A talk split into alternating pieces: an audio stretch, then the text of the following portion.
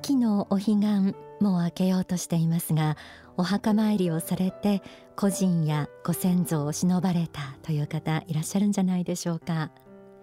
お彼岸の時期にお墓参りに行くという習慣は実は他の仏教国にはない日本独自のものだと聞いたことがあります。え他にも小月命日月命日お盆お正月、まあ、日本には季節や節目ごとにお墓参りをしてご先祖や亡くなった方を供養する習慣があります、まあ、そうは言っても皆さんの中に例えば今年実際にお墓参りに行かれたという方どれだけいらっしゃるでしょうか。中には昔は親に連れられて行ったけど今ではすっかり忘れていたなとか自分では行かないとか実は今までの人生で一度もお墓参りをしたことがないという方もいらっしゃるかもしれません。日本の風習としてお墓参りやご先祖への供養があることは知っていても正直あまり馴染みを持てないという方も意外に多いかもしれません。しかしやはり幸福の科学の仏法真理の教えからすれば霊的人生観というものを大切にしていますので供養も大切です。今日はこの供養について総本山那須少者津田博樹館長にお話を伺ってまいります。津田さんどうぞよろしくお願いいたします。よろしくお願いします。えー、那須少女は敷地の中に少女とそれから霊園をえー、備えているということで津田さんにお越しいただいたわけですけれども、えー、早速質問に入ってまいりますね、はい、そもそも先祖供養ですとかお墓参りというのは、うん、なんで行うんでしょうか？はい。えー、まず先祖供養とかお墓参りをする前提があります。えー、それは何かというと、えー、あの世があるということはまあ信じることが大事ですね、はい、そして人は亡くなった後も霊としてあのように生きているということを認めなければそもそも先祖供養は成り立てません。とても大事ですね、はい、亡くなったご先祖が、えー、まだ霊としてあの世でしっかりといらっしゃると生きているということが前提になります、はい、でもう一つ先祖供養には大事なことがあります、うん、それは何かというと先祖供養をご指導くださる尊い存在があのようにいらっしゃるということですね、うん、私たちの先祖供養をしっかりと正しい方向に導いてくださるそういう尊い存在がいらっしゃる。神とか、はい、あるいは仏という言葉もありますけれども仏教的には菩薩様という言葉もあったり、うん、あるいは如来という言葉があったりしますね。うん、こういった、えー、尊いご存在がいて、えー、私たちの先祖供養を導いてくださってるんだ、うん、いわゆる神仏の存在というものを信じなければ先祖供養は成り立たないと思います。はあ、そっか。うん。その上で、まあ、先祖供養ですとか、個人の供養、お墓参りに代表されるようなものが、はい、えー、大切になってくるのはなぜ私はどんな考え方から。はい、えー、今お彼岸でございますけども、はい、まあ、先月もお盆がございました、えー、えー、お盆とかお彼岸の時にですね、えー、私たちはお墓参り、えー、あるいは供養をさせていただきますけども、えーまあ、この世ではな、えーまあ、子孫が亡くなったご先祖のことを思ってですねお墓参りさせていただきますけれども、えー、この時にですね、えー、ご先祖に対して感謝の思いを伝えさせていただくということが、えー、あると思いますね。はい、でそして、えー、家族の近況報告、うん、最近、えー、家族でこういうことがあったよとか、まあ、いいこととかですね、えー、あるいはいろんな出来事があったりしますのでそういったご報告ですね近況報告をしたりします。でこの思いはしっかりと実はあの世の亡くなった方に届いているわけですね。ですからこの、えー、お彼岸とかお盆の時期というのは、えー、この世の子孫とそして、えー、あの世のご先祖さんとの心の交流が行われるそういう時期でもあります。とても大事でありますね。で地上で、えー、お墓参りをしたりとか供養をさせていただくと、えー、あの世のご先祖はその子孫の孝行ぶりを見て喜んでらっしゃいますね。なるほど、はい、あのただ最近はですねうんゼロ層とか うん、自然層あるいは散骨などといった、うん、こうまあ、お墓の意味がこうよく分からなくなってきて、うん、もう少しこう合理的に何か済ませることができるんだったら、うん、そっちの方がいいんじゃないっていう、まあ、考え方も出てきてはいますけれどもこの辺りどうご覧になってますか、はい、えーそもそもですね、はい、えー、まあ、ゼロ層とか今お話ありました、えー、あるいは散骨ですね、うん、えー、これはあの世をまあ信じてる思いからはえー、ちょっと遠のくような感じですね、うん、えー、まあ、今お墓参りとか供養ってお話してますけども、はい、えー、出発点はお葬儀葬儀ですよね、えー、お葬式です、はい、でそもそも葬式がなぜあるのかっていうことがとても大事だと思うんですけれども、はい、で通常はお葬式をしてお葬式も通夜式があって、うん、そして本葬ですねがあってで四十九日が過ぎて納骨法要があって、うん、その後もまあいわゆる年季法要で一周期でありますとか三回忌七回忌と重ねていきますけども、ねはい、えー、このお葬式の意味なんですけども、はい、これは亡くなった方に対してあなたは亡くなりましたよということをきちっと伝えていくために大事なんですね。えー、復活の法という書籍を大川隆法総裁先生から頂いてますけれどもこの中にえー、亡くなった方の99%は自分が亡くなったということをその場では、えー、にわかには受け入れがたいというふうなことが書いてあります。そこでお葬式をしそして納骨法要をしで法要をさ、えー、重ねることによってあなたは亡くなりましたよと、えー、このようにもう執着を持ってはいけませんよとお金でありますとかあるいは、えー、家族に対しての執着あるいは仕事に、えー、関する執着こういったものを持っていると、えー、あの世に行って、えー、いわゆる三途の川とよく言いますけれども実際にあります。三途の川ありまして、えー、その三途の川を渡る時にですねえー、この絵の執着を持ってますと渡れないんですね。ですから、えー、この絵の執着を捨てなさい。あなたは亡くなりましたよと、えー、執着を去ってこれから導きの霊が来ますからその導きの霊に従ってあの世での修行をスタートしてくださいね。これを亡くなった方に伝えるのが葬儀の大切な意味なんです。えー、先ほどのゼロ層ですね、ゼロ層というのは、えー、お葬式をしないで火葬場に行って、えー、火葬してで骨すらも持って帰らないで、うん、えー、火葬場で処分してもらうという非常に恐ろしい 怖いですね、うん、えー、ことが今始まってるんですけども、これだと、えー、今申し上げたお葬式で、えー、お坊さんがですね、えー、度胸をしてそしてあなあなたは亡くなりましたよと、えー、これから導きの霊に従ってくださいねと、うん、こういった、えー、ことを伝える機会がなくなってしまいますので、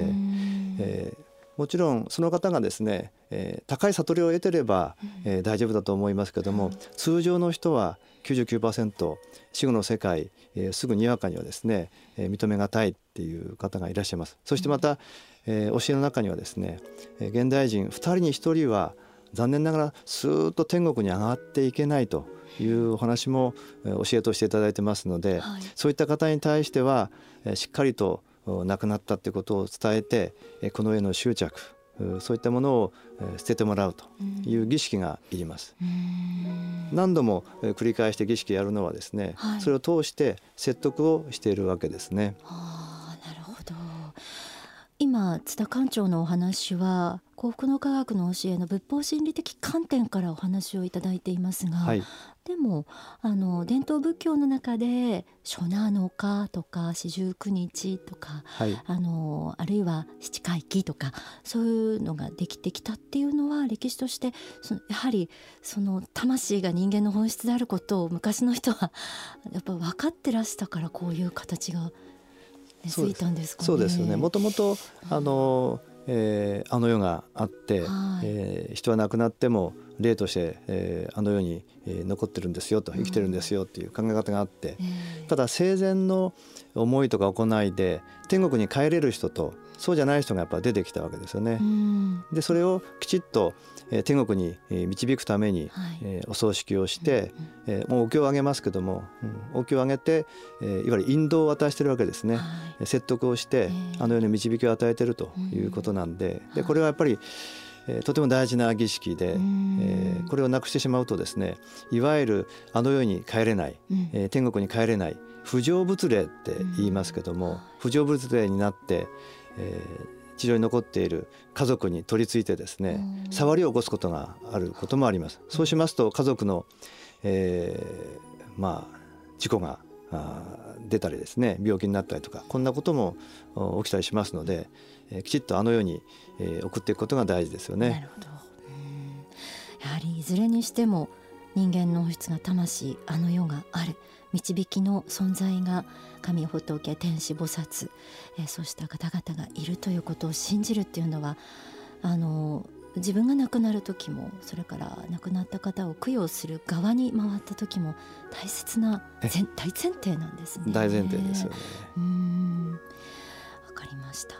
幸福の科学のこうした先祖供養に対する考え方時々番組で取り上げさせていただくんですけれどもやはりあの今少し触れたように時代の変遷とともにこうもうちょっと合理的に考えようとか、あるいはその葬儀一つとっても非常にその見えない部分があるのでそこが分かりたいっていうあの要望はあるんだろうなと思うんですけれども津田館長がその那須少女でたくさんの方を、まあ、お迎えしてあるいはその個人を供養する方々ご家族やご親族が集まられているのをご覧になっていてあのそういう知識があるのとないのとでの違いでもいいですし何か感じられることってありますか？やはりですねあのこの供養の光は確実に亡くなった方に届いているっていうのはよくわかります。よくあの、えー納骨法要に来られたりとか起点日法要とかで、えー来られます。まあ、起点日法要というのは年季法要のことなんですけれども、えーそうしますと、えー夢にですね亡くなった方があー出てこられてですね、本当にありがとうと、うん、あなたの供養の光からしっかり届いていて、えー中にはですねあのスーッと天国に上がれなかった、えーご先祖さんが出てきてですね、えー供養してもらったおかげで天国に上がる前の修行が短くて済んだと、うんこの国の科学の霊園で供養してもらうから光が強くてですねスーッと上がっていくことができたんだと、うん。うん本当にありがたいと。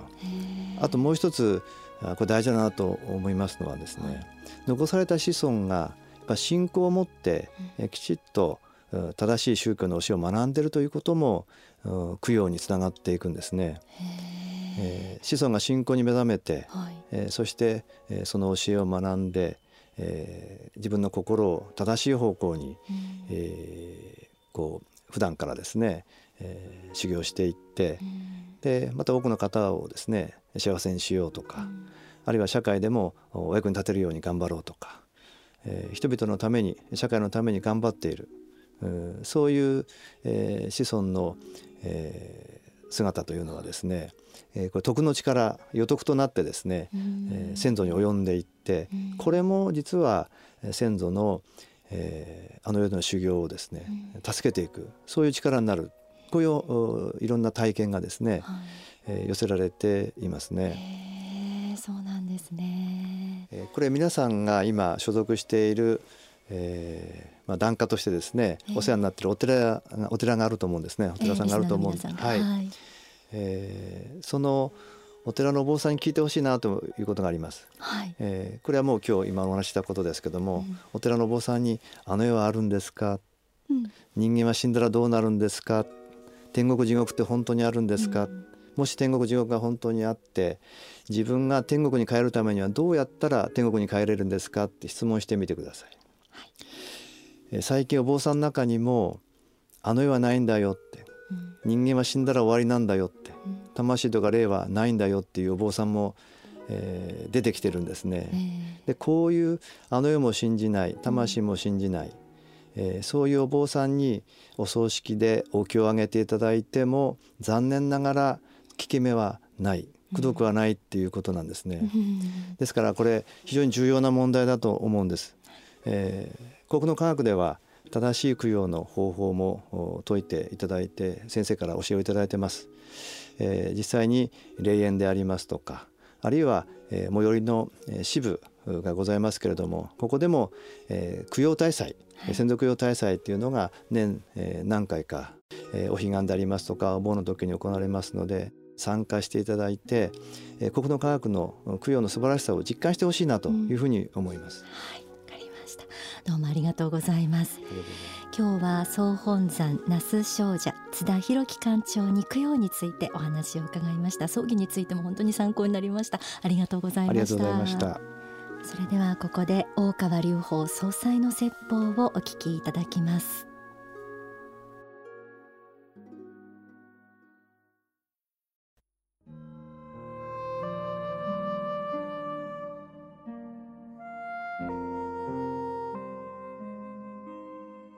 とにかく真理を知ってそういう生まれ変わりの仕組みあの世に行けば天国と地獄があり地獄行く場合には自分の思いと行いここに関わってくるんだと。また生きてる人に取り付いてそして苦しめないもっての他のことでこんなことしては絶対にならないんだだからそういうものは離れなきゃいけない。そして地獄にいるのは嫌だというかもしれないけども生きてた時の大体悪いことをしたら思ってきたらその10倍ぐらいはいなきゃいけないもんなんですよと。そのためには十分に反省することが大事ですよと。また子孫にとっては子孫が真理に目覚めて日々修行をして徳を積んでいることがね子孫が残された家族が徳を積んでいるということはこれまた大きなことでねそういう方が子孫にいるということは先祖の救いにとっては非常に助かることであるんですね。残された人が真理に目覚めてしっかり修行してそういう徳のある行いをしてますと一家から光が出てきますね。そうするとそういう優秀な子孫を設けたご先祖あるいはその人と関わった親類縁者の方々等にもねその徳が及んでくることがやはりあるんですね。だから残された人にとってはまず自分が正しい道に目覚めて生きることが最大の供養であることを知らなければいけない、まあ、先祖供養というそういう機会にこういう幸福供養祭の時に、えー、自分自身も供養される皆さん自身も真理というものをもう一度振り返ってで、ご先祖あるいは幼くして亡くなった子どもたちもいると思いますけどもいろんな人たちに正しい道ということを教えてあげることも大事とともに自分自身がそれは学ばなければ教えてあげることもできませんからよく学びよく実践してこそよく伝えることができる。この世で伝えることができるようにあの世の人にも伝えることができる。そして残されたものは徳を積んでそして、えー、先祖たちあるいは知ってる人たちの成仏を祈るとともに自分自身が間違ってもそういうふうにならないように自分自身また残された子孫に対して自分自身がそういう借金を残すような生き方あの後の世の人たちに迷惑かけるような生き方は断じてするまいとそう思って生きなければいけないんですね。まあ、それが供養の考え方の根本です。